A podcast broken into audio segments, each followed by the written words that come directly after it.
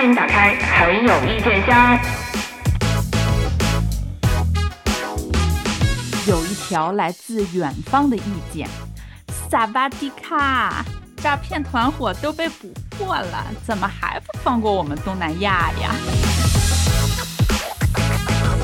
主要是那个茶帮的语言不太会。不是这个，是不是点题点的有点明显了，朋友们？今天咱们就聊俩剧啊，就是你都听到茶帮了，你不知道我们先聊哪个吗？我真的就是特别纳闷了啊，就是咱们，我我明白为什么这么编，就是一有点子这个就是犯罪的比较极端的、比较恶劣的这个事儿啊，就现在不能放在国内了嘛，因为我们扫黑除恶就是已经已经已经现了成效了嘛。那你让那些犯罪悬疑的导演们，你让他们那么丰富的想象力放哪儿呢？对吧？就是虽然我们国内的治安非常非常昌明，不太可能发生这种事情了，但是你让他们的创作力去哪儿发泄呢？就只能把这种罪恶引引到了我们隔壁的东南亚各国。我现在都有种，我想说，人东南亚各各国虽然治安没有咱们好，也没有你们说的这么差吧。可是我我是觉得也也没有那个必要啊。就如果这件事情本身也没在那发生，就不要硬给人家 安排在那发生点什么事情。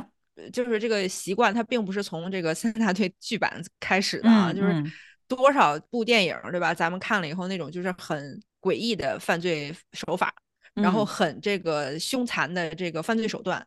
嗯，你不好在国内，就是因为如果一旦这样的剧情在国内发生的话，最后不给他一个光明的结尾，那是肯定不能播的。谨言慎行，但是如果你要让他有一定的想象力和有一定的这个对比，嗯，呃，就就必须得让他的结局相对灰暗一点。那这样的事情刚好嘛，就，但是呢，你又不能把它放到一个太抑郁的国度。如果这个国度呢是金发碧眼呢，就其中又涉及到很多文化差异，咱们的导演和编剧驾驭不了。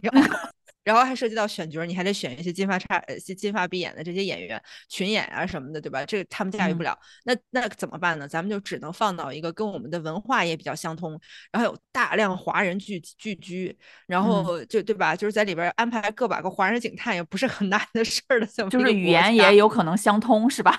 哎，对对对对，就是放放在那么一个地段吧，你就感觉嗯也是，就基于我们对他的一些。这个凭空的想象啊，就感觉再夸张的事在那儿也不算夸张。我我是觉得我们就是内娱的导演跟这个东南亚真的是我们的邻邻邦的这些国家啊。由最开始徐峥导演就是做泰囧嘛，当时演了一大波那个泰国旅游热嘛。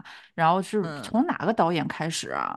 就就慢慢开始变成，尤其是去年集中力量是吧？对对对，去年是集中力量从大荧幕一直走到这个电视剧啊，连偶像剧都是一定要就是专注的 写那边，连那个程毅演的那个什么《南风知我意》写的也是那个。就是那一部分，对对，我觉得那个偶像剧，嗯，对对对，就是 是偶像剧那个，我就有点特，我就有点真的就是有点那什么了。我觉得咱真的不能这样坑人家，就是那那其实也是一个鸟语花香，你知道吗？民风淳朴的国度，就是为什么呃罪案也在那儿发生，然后诈骗也在那儿发生，然后你想咱们拍了多少部对吧？反映那个电诈的也在那儿，完了那个误误就是这叫什么消失的他也在那儿。完了，这个哇，女性挨坑，女性挨坑在那儿挨坑，男性挨坑也在那儿挨坑，在那儿挨坑。完了以后谈恋爱吧，你好搞一个东欧小国家 谈一谈的呀？哎，我觉得我觉得三大队挺有意思，就是这次是影版跟剧版同时上线，这个好像同一个公司见过。我看网上说他是啊，对，是同一个公司出品的。是啊，我还真没搜到这个。嗯，这个是我在那个嗯，看吃瓜的时候就容易吃到这种，那就好说了。我在想，如果不是同一个公司的话，那这两家公司也算是仗义了。就是，一般你想，咱们好像印象中同一个题材，如果是剧版和影版的话，应该都会隔着大概一年两年，就是等大家都差不多忘了之前那一版是什么样子。你像那个莫斯科。就是莫斯科行动这个，就是九二年莫斯科国际列车这个凶案，哇，这个电影也是，哎呀，扑的我的天呀，就 没法说那么一个，只不过热度过了。对，然后就是这个电影也是早早的先有的电视剧，而且还是夏雨演的。就一般像这种题材，就是大家都先错开点儿，对吧？也不要互相蹭，也不要互相那个干扰了。但是这次说剧版跟影版同时上，就咋怎么着？你是欺负国内观众，是是都能同时看呀？还是 还是欺负我们有一个看不着呀？对啊，我们我们。真的是我们就是我们就摁着这个剧好好吐槽吧，这个影我们就不吐槽。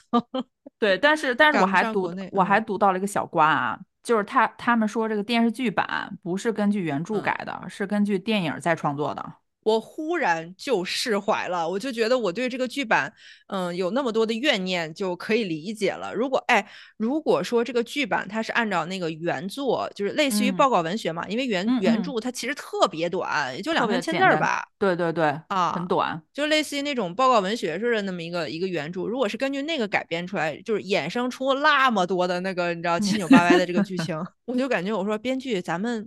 咱们是不是有点就是 吃饱了没事干了？有点。但是如果他要是按照这个影版的呃改编再改编，嗯，而且还是同一个公司，然后还是陈思诚出品的，我就 忽然理解这个调性。这个这个调性这个词儿，本来我是想替换其他词儿的啊，确实没有办法看那个就是电影版嘛，就是光看到目前的宣传或什么的，我是不得不说啊，就是陈思诚啊。我我是真的对他是又服气，你知道吧？又服气是又恨的牙根痒痒。服气呢是说，人家陈思诚真的把犯罪悬疑这一个这一个类型片儿给更明白了。嗯，你看他就是，你像还就是在好多导演还在纠结说，我是不是要换一个类型拍一拍或者的时候，他早早就搞明白自己没什么才华，只能按 照一个。只能按照就是最好出票房、最好出口碑，然后成本最有可能压低的这么一个题材，咱们先拍。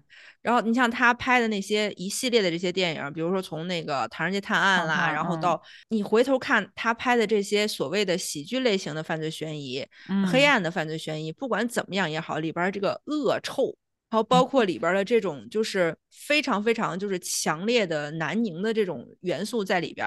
嗯，他到后边可能稍稍好一点，因为他也想要讨好女性观众了，因为他也感觉到了，好像现在观影的观众里边看犯罪题材的这个女性观众也挺多，慢慢他也会调整自己的这个南宁恶臭。但是他拍的这些东西，就是最让我感觉不耻，也不能说不耻吧？你说我是谁？Who am I 啊？对吧？就炸着人家这么一个几亿、几十亿票房大导演，就是我，我是真是看着陈思诚的这个套路啊，我是真的是一边拍手一边啐痰，你知道吗？就是，嗯，这陈思诚这这流量三板斧，真是让他给玩明白了。士兵突击的班底，你你就说他摁着这几个人拍，哎，就是 先摁着王宝强拍好几部，然后摁完王宝强了又摁张译，然后加上犯罪悬疑题材，然后最后一个关键的致命要点就是咱坚决不原创，哎，我就不写剧本，翻拍印度的，翻拍泰国的，翻拍报告文学，基层民警的报告文学，哇，就是哦天哪，就是自己动动脑子是会死是吗？就。我觉得你与其说他玩明白了悬疑题材的那个电影，你不如说他玩明白了怎么怎么最好的变现。就他知道，哎，对，怎么讲这个故事能最快的就是赢得票房，然后那个热度炒到最高，然后赶快来钱。对，就是他就把商业电影这事儿给玩明白了。对，而且你看他，我觉得他特别有自知之明，他知道自己的这个就是形象，自己跟自己啊，他知道自己形象，他就。就是他绝对不可能去碰什么爱情片、爱情喜剧片，他不碰。然后什么，就像那种比较稍微跟美好挂点钩的，他都不碰。他就摁准了一个犯罪悬疑题材拍。然后在自己的这个婚变这么多年之后，现在忽然开始拥抱自己当年的人设了啊！对，而且现在就是动不动就是他的电影就开始炒他，然后就什么观众怎么嘲讽他呀，或者怎么，然后他就哎就开始玩这个自黑梗，然后哎。玩着玩着好像就跟洗白了，就觉得哎呦他还挺幽默的，我就嗯，观众在现场给他喊他当年骂他的口号怎么那种甘之如饴的样子，我当时看我感觉哇，就是神丑的一个一个极端的玩法吧，就被人陈思诚真的是给玩明白了。反正你们来掏钱看电影就行了嘛。而且我最我真的是哎呀，我的天，我现在想我现在看想看到丫丫，我都感觉你曾经是多么多么多么潜力无穷的一个女演员，然后你嫁给他，嫁给他了之后你被他。就是你就被他拖累了这么多年，你现在再出来，你只能演一个，你知道，就是胡搅蛮缠的前前三大队长老婆，演的还是他公司出品的 啊。对，本来我当时不知道这个电影电视剧都是他公司出品的时候，我想说，我说，哎，这个这两家这个商家有点意思啊，就是这两家制片为什么会让陈思诚这个监制的妻子去演剧版的这个一个女女配角呢？但是现在你这么一说，我就哦明白了，都串联起来了。就这么多年，丫丫都跟他离婚了，为什么不能哎，不能分得干净一点呢？他的那个班底三三板大斧子就是士兵突击班底加前妻，真的真的，我觉得也就是他们孩子现在还没有成年，我觉得等他孩子成年，将来可能还得把孩子加进来。他这有点是那个先先射箭再画靶的那种拍电影的方式，哎，是不是也跟咱们颁奖一样？对，一样就这么些个人。真的就是这个看这个剧吧，因为当刚开始刚出来的时候，我看特别激动啊，特别愿意，就特别期盼看这个剧。本身这个阵容，对吧？演员阵容咱就不说了。然后原创的那个不是原创，就是导演和编剧都是那个《猎罪图鉴》的导演导演嘛。对对。就是当时《猎足间》虽然并不是非常非常的精彩，然后就是怎么怎么绝妙，虽然没有到那个地步，但当时从那个剧的质量质量来看，你还是挺期待这个导演的下一部作品的。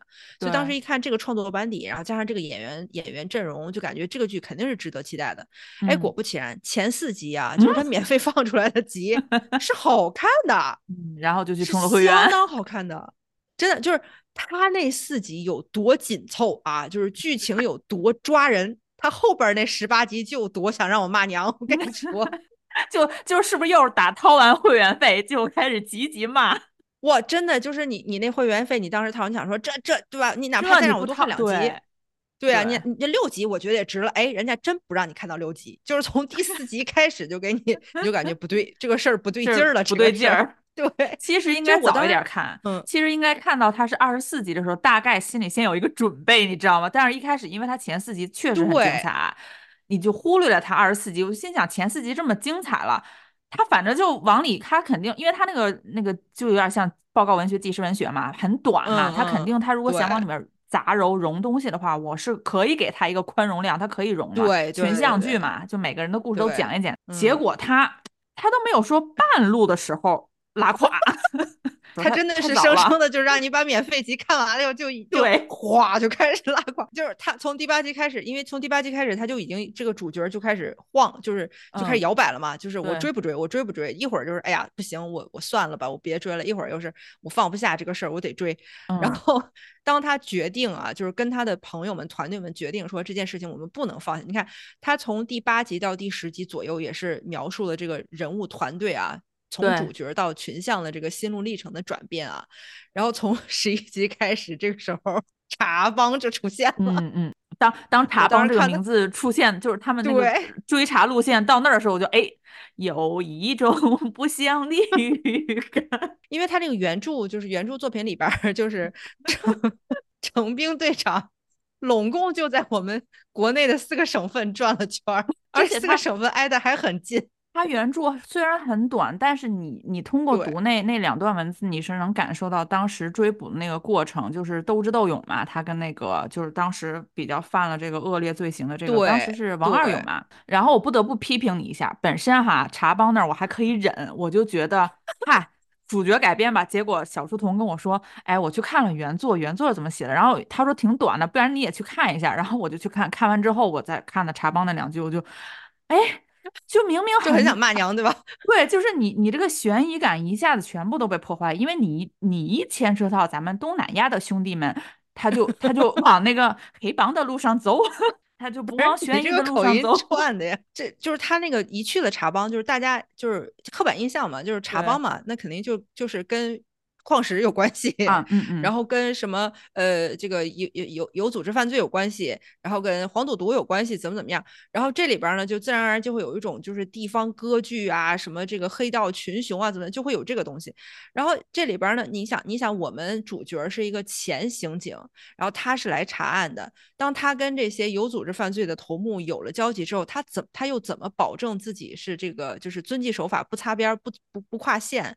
然后同时还要找到这个内容，然后这里边就叫我我感觉我感觉到了这个编剧他隐隐的想写一些这种惺惺相惜兄弟情的东西，但他没敢往下写，对对对，对吧？哎，你也感觉到了对吧？对对对。你就感觉到他，哎，咱们要不要？然后被后边的一个指导声音说不要，就是那那那茶帮那一段，是不是就是制片人说再再加六集吧？就然后写出了一个故事线，而且他们就是就是第十三集进入那个团队破案线的时候，不是他们后来就决定说，咱们老这么在外边飘着也不合适，咱们是不是最好就找一个那种练个摊儿，你知道吗？就是整个饭店那种。然后恍惚之间，我就看到了有一个韩国的喜剧片叫《极限职业》，原版的那故事特别特别逗，几个缉毒警察，韩国的缉毒警察。他们为了追一个就是大的那个毒呃呃毒枭犯罪头目，然后他们就在那个他们的这个团伙的这个驻地对面想要蹲守，但是怎么 蹲守都很容易暴露。结果他们发现他们那个犯罪团伙老从对面的一家炸鸡店点炸鸡，然后他们想说怎么办？那我们不妨把这个炸鸡店盘下来吧，就是反正就是阴差阳错把这个炸鸡店盘下来了。但是盘的过程中发现，哎。他们这个副业做的比主业还要还好，就是莫名其妙的靠着其中一个刑警的那个家传手艺，把这个炸鸡店做成了全国闻名。就是本身这个剧就很很搞笑嘛，然后我看到这一段的时候，我就想说啊，极限职业卖炸鸡。但是你要说极限职业，我有理由怀疑，人家那个主要的故事就是讲这件事儿嘛。我通过承包这个炸鸡店，如果他的主要故事改，我就改这一段儿。嗯，就是我们他就在这个广州这个街城，我们就在这儿堵他也可以。那我们对对，哪怕他抄袭吧，反正也可以。那毕竟是对吧？我们不卖炸鸡，我们传统美食是羊肉串嘛，烧烤嘛。他又不是主要故事，是讲这个，他他只是其中的一小部分，然后后面又分出来一部分去那个东北。就是整个整个这个剧就让我感觉啊，就是所有的演员，就是主线的演员啊，就不不包括资本家孩子这种啊，就是主线演员的演技，我真的很满意。就是从秦昊，然后到这些就是配角儿，就这些配角儿，大家肯定就一看就是啊，漫长季节有他，呃，隐隐秘的角落有他，哪哪哪，就是你看这些演员，就是只要他们在那个剧，就是他那些演员的戏份儿就不可能有问题。就是这个剧是生生的演员全到位了，哎，导演跟编剧没有到位。我当时看那些演员的演技，嗯啊，就觉得心疼是吧？对，就感觉白瞎了呀。演那个七叔的那个老头演的多好呀！据说影版咱没有看，据说影版也是他演的，也是也是，对，嗯嗯，你看一个公司的吧，折腾人老头两回。早年看 TVB 或者后来看正午阳光，他们不是自己培养一批演员嘛？然后这些演员会不停的在各个戏里面客串不同的角色，有的可能是类似的，但是你看他们就是不会跳戏。你看那些就是凡是演技过的瘾的老演员们，你看他演什么，你都觉得他就是那个角色。你看这里边的。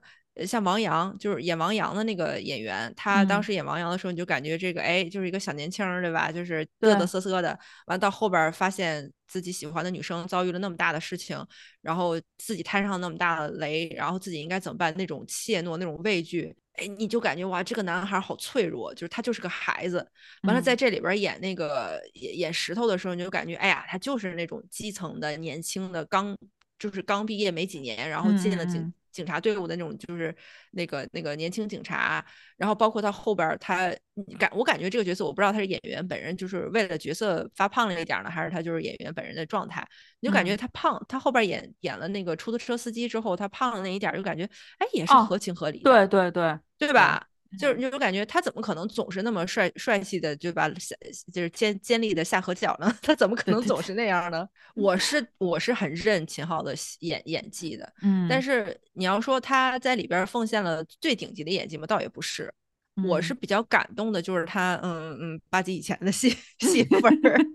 我感觉八集之后，就是从导演到主创都有点懈怠了那种。因为我看好像秦昊进组的时候还不知道完整的剧本长什么样子，后来是不是也也没想想走也走不了了？因为这两这两天好像那个有那个六台央视六台有采访他，然后他也就表表现了一些。呃，回应吧，就对网上的一些回应，因为他其中有那么两三段的哭戏是，嗯嗯，是网有很多网友说，你怎么就是你这个级别的演员怎么没有眼泪呢？就会说质疑他的哭戏。他在那个就采访里边就会说，他说其实生理反应这种东西谁不会演？他说是个演员就会演。嗯，但是你要是真正能够把那个角色的心理状态演出来，他说他并不是说什么设计啊、什么演技能演出来，他说你体会到了那个角色，你表现出来的形式就是当下的那个角色，这个我是认同的。因为当时他刚出狱的时候去看他的师傅嘛，然后跪在他师傅的那个半身不遂的那个师傅身前，跪在那儿就是那种痛哭、那种哽咽、那种就是。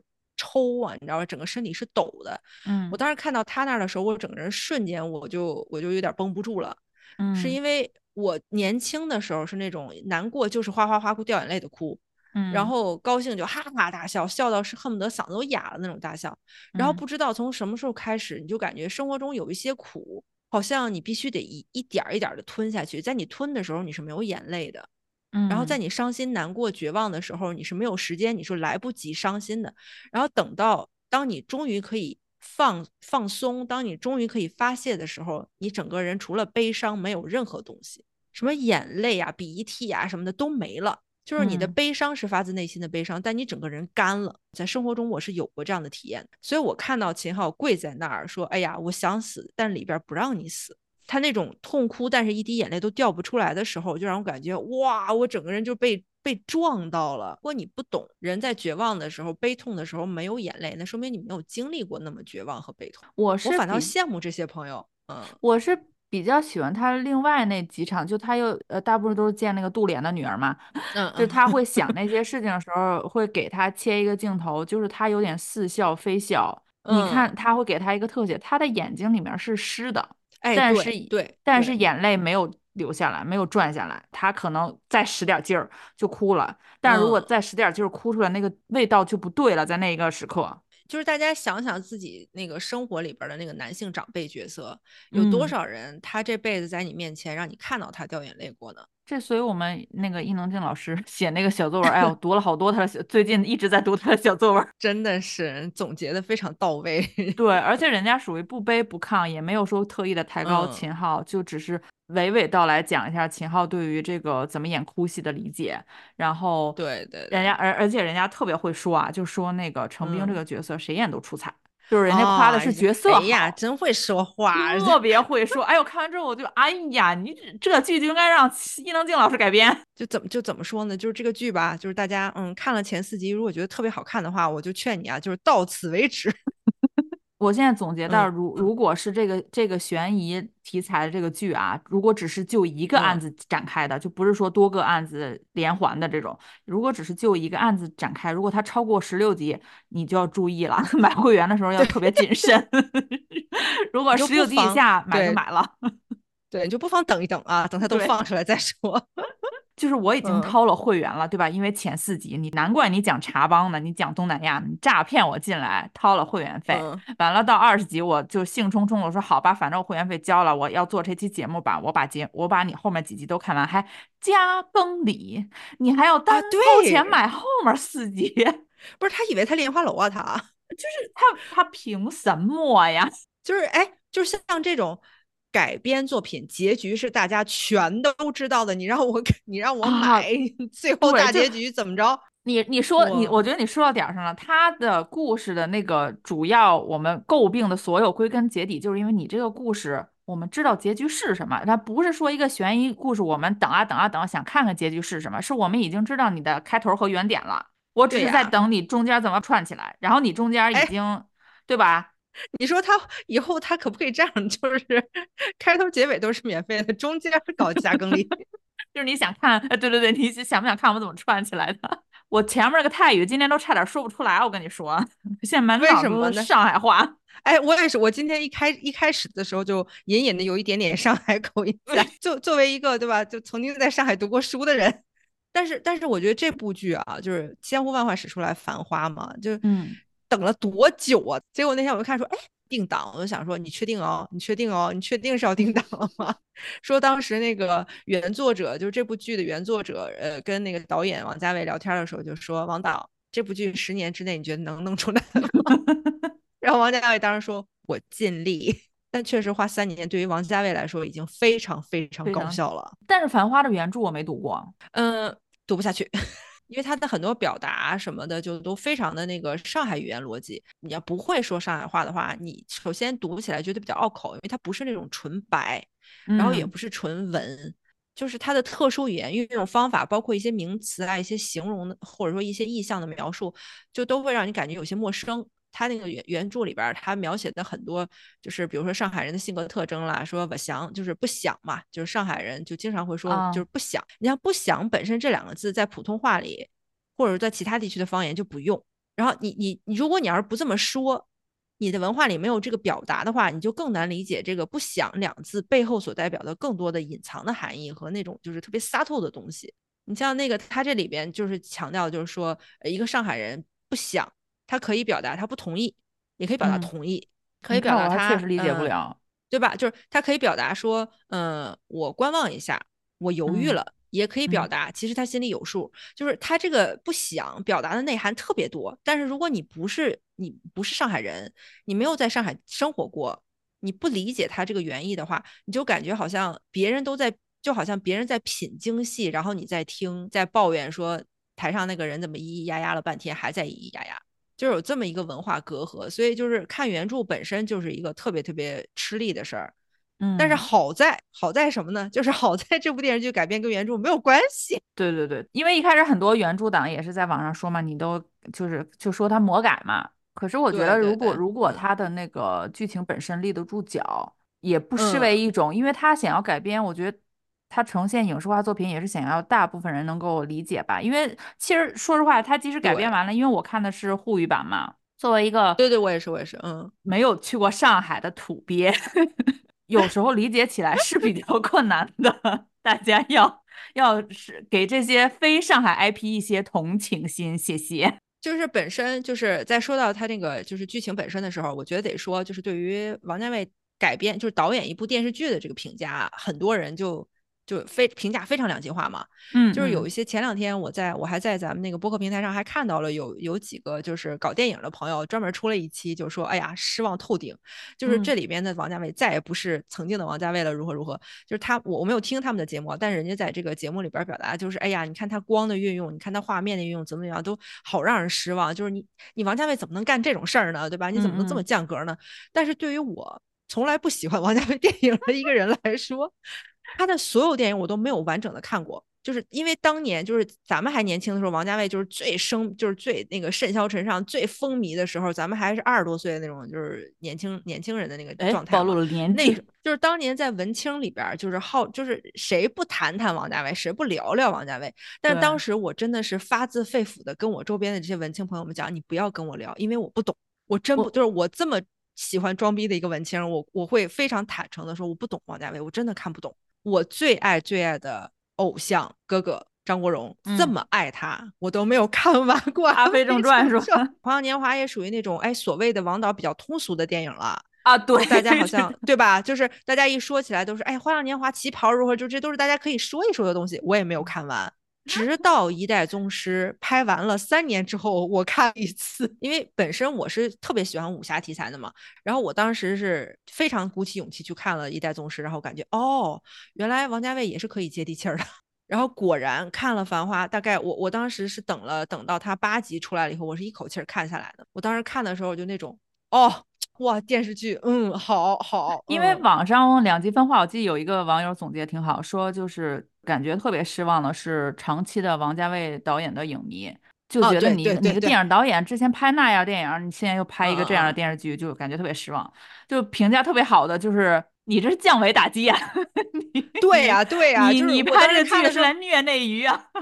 我当时看的时候，我想说，我说，哎，这个镜头，这个打光。他这种构图，这种对于电影电视剧观众来说，从来没见过呀。咱对，咱啥时候看过电视剧拍成这个样子的？就属于那种，它要美吧，它是美的，然后要要紧凑吧，它剧情还是紧凑的，紧凑的，嗯。然后你说，你以为他拍了一个爱情剧？不不不，他拍了一个商战剧。你以为他拍了一个商战剧？不不不，他拍了一个喜剧片。而且他的那个，他怎么可以把这些？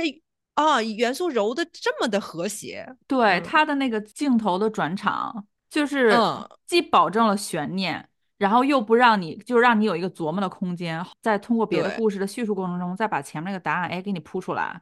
嗯，看内娱的剧一般都是，你是不是不知道我在想什么？我告诉你。真的就是这里边他他因为就是大家都说就是王家卫在拍电影的时候他特别的就是他特别不尊重时间线你知道吗就不尊重这个事情正常发展的时时间线他想他想先拍昨天就先拍昨天想先拍后天就先拍后天然后最后这个故事到底是怎么个顺顺下来的这个时间顺序你们观众自己去捋。但是在这个电视剧里边他已经非常非常尊重观众了就属于我大概啊就给你按照正常的时间顺序给你拍但是偶尔我会给你跳一下他会给你讲就是比如说两个人会说这两个人的渊源比如说林子跟宝。总两个人，大家一看就是两个人已经是股东了，已经是这个股东和老板娘的这个合作关系了。但他俩是怎么认识的？直到十几集之后才会给你一段回忆，就当年他们在东京是怎么认识的，怎么相识的，如何如何。就是他即便是在电视剧里边，他也偶尔会跳一下时间线，但他这种跳时间线完全是为了剧情服务的，就是不是为了挑战你的智商。对对对，就是他已经很努力的在尊重大家了，我感觉。所以真的，我我们那天还说，王导，你但凡提提前一点儿，你就能你就能够格参与我们的评奖了。就对对对，但是他还还是会失败的。他的那种降维打击，好像不是说刻意说出来说我带你们看一看什么叫做光影美学。但是你看其他两位导演，就有一种让你什么，让你看一下什么叫电影的镜头艺术。哎，我确实我也有有这个同感，我不知道有没有，就是咱们听众朋友有没有这种感觉？就是我看他电视，就是拍《繁花》的这个整个的那个氛围啊，那个感觉，我不觉得他在炫耀什么，我觉得就是。呃，他就喜欢这样拿画笔，或者说他就喜欢这样画画月亮啊，他就这样画出来给我看了。你像其他那几个导演，就让你感觉，哎，来来来，我教给教你，我教给教给你，我告诉你什么是好看的，我告诉你什么是审美。他反倒是让你感觉他很真诚，就是我不觉得我被他居高临下的教育了，还还是说还是说我迟钝了？就是有没有朋友在看《繁花》的时候有一种就是压迫感啊，或者什么的，你也给我们留言啊。我我觉得我看的那个压迫感，是因为确实对于上海的了解少之又少啊。对于这个改编，它到底是存不存在魔改、写不写实，这个没有资格评价。呃，就只是看的时候看 看到上海九十年代，就改革开放初期、八十年代末、九十年代初的那个整个那个繁荣景象，还是 有被震撼到。哎，你知道，就是我其实看这个剧，就是我不是一口气看了八集嘛。第一集看完的时候，我心情特别特别的糟糕。因为第一集就是这里边有剧透啊，大家就是你你反正你你就听吧，就 就是第一集里边非常快速的描述描绘了阿宝怎么从阿宝变身变身宝总这么一个过程，对，就是他呃先是。通过介绍去找到了爷叔，尤本昌老师演的这个爷叔，就是这种老法师爷叔。对，找到了爷叔说：“爷叔，我要发达，我要挣钱，你要教我做生意。”然后爷叔嘛，就是那种我先考验你，你先去什么开和平饭店的这个套房，你开到了，我们就再进行下一步。然后一步一步的从和平饭店的套间到本金，然后到教他怎么炒股，怎么怎么样。第一集非常快速的描述了宝总发家第一桶金的积累过程。我看完第一集的时候，我整个人那个沮丧感来源于什么？来源于他那个时候是八七年，我们的父母辈八七年在干什么？我们的父母辈在老老实实的工作、上班挣钱，就是我们这种世代阶级的差别从那个时候就已经开始了。嗯，我当时那种剧烈的。呃，沮丧和绝望来自于什么叫跨越阶级，在我们这一代人身上不可实现，从那一代人开始就已经不可实现了。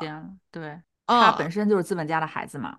对，他们家然后爷叔本对，然后爷叔本身也是这样的背景，只不过爷叔是哎犯了错误了，然后落魄了，然后现在可能没有那么辉煌了。整个他那个过程的描述，就让你感觉，你以为你是在这一代人，在你自己这一代人身上开始落，就是阶级跨越闭合的吗？不是，从有记载、有历史的那一刻开始，你就完全被有这个游戏摒除在门外了，根本从来就没有算算过你。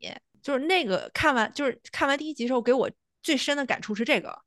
然后我认认真真的沮丧了半个小时，然后当当时那种，那我还努力个什么大劲儿啊？因为当时看完之后，确实觉得他讲黄河路那那几段嘛，那个场景前两集铺出来，就觉得很像一些，就是网上有人说嘛，这拍的是民国还是那什么？然后就有人说，其实不是他拍的，呃，九十年代的上海甲，是因为我们平常看的一些民民国戏，他们被美化了，就是好像显得那个时候大上海是灯红酒绿，其实那个时候没有到那个那个程度。就是其实民国才没有那样了。对我看的时候，我就觉得，因为我小时候印象，电影频道还是我爸妈带我去电影院就看那种电影，就这里面他讲他第一桶金不就是通过炒股。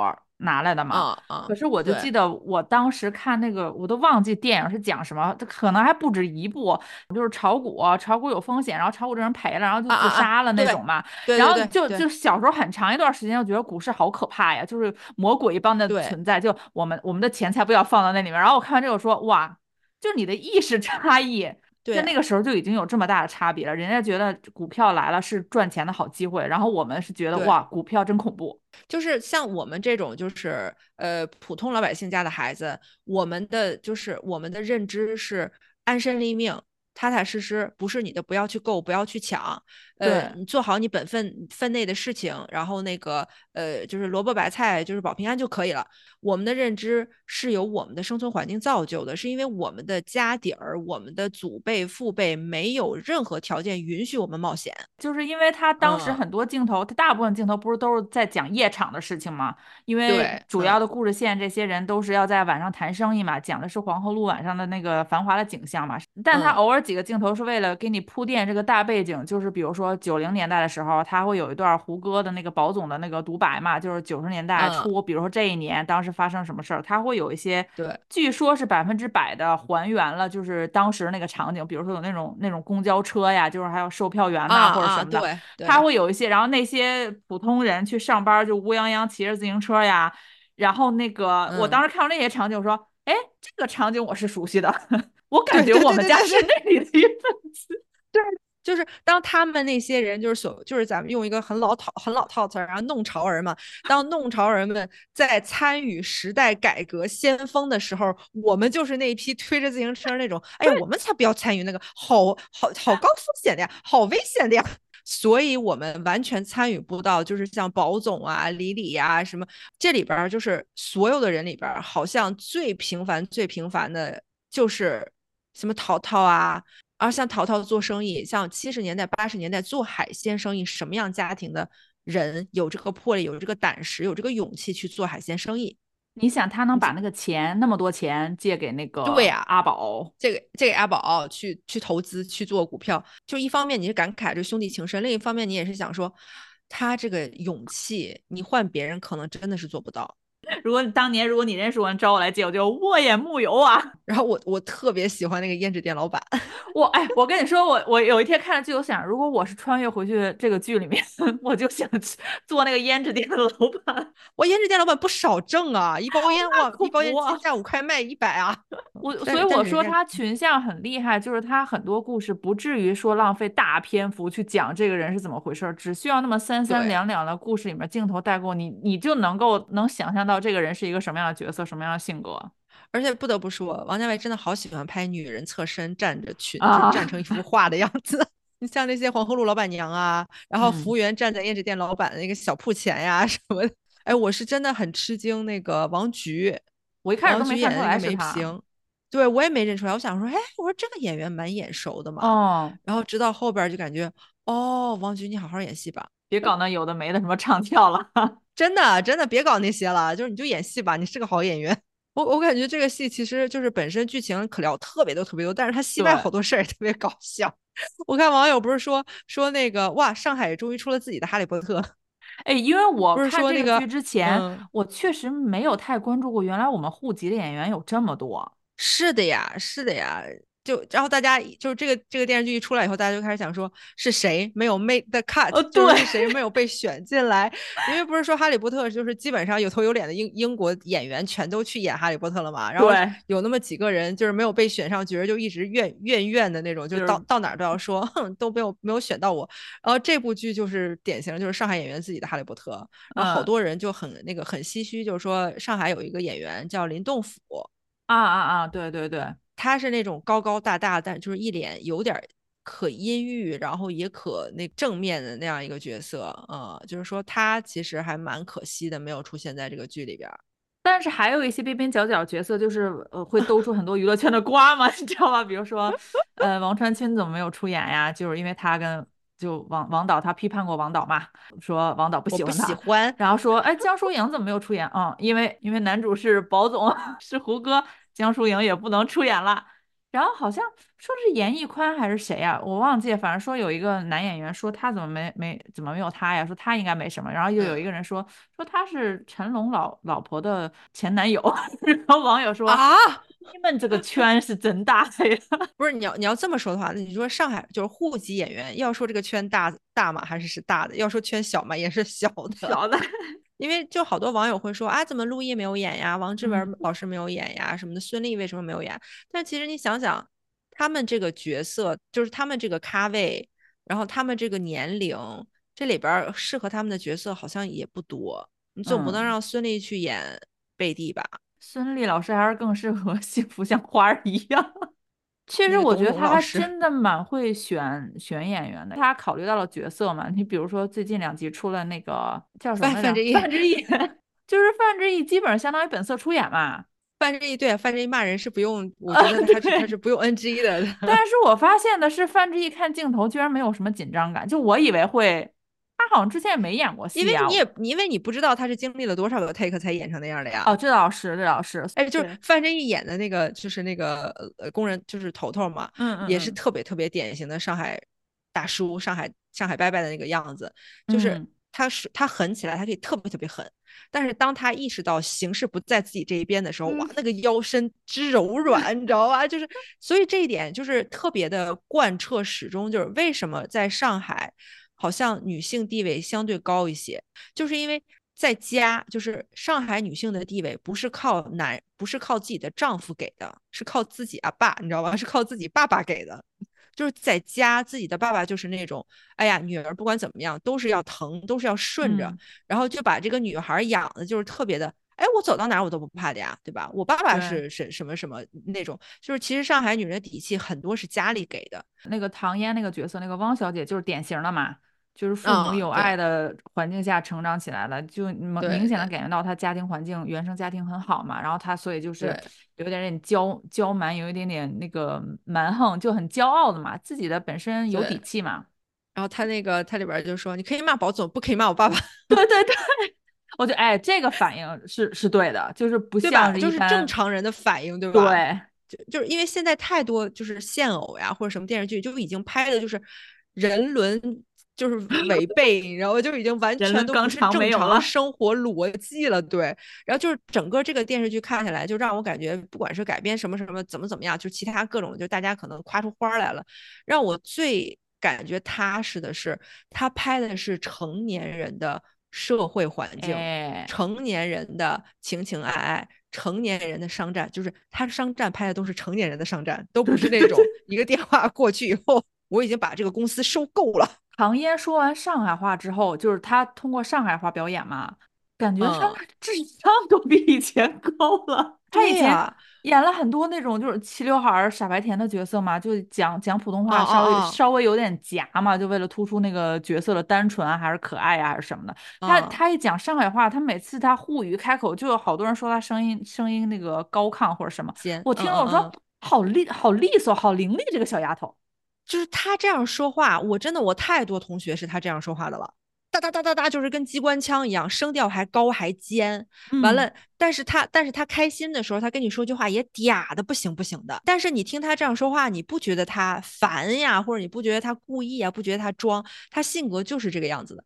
唐嫣，我感觉就好像有点像咱们，就是像咱们，比如说说中文的时候是一个性格，说英文的时候一个性格，嗯，就真的你换语言的时候，你的性格会不一样的。所以我坚信，像这些户籍演员，他们讲上海话的时候，才是他们最真实的性格。他们的性格是可爱的，然后当他们用自己真实的性格表演这个角色的时候，观众看起来也是可爱的。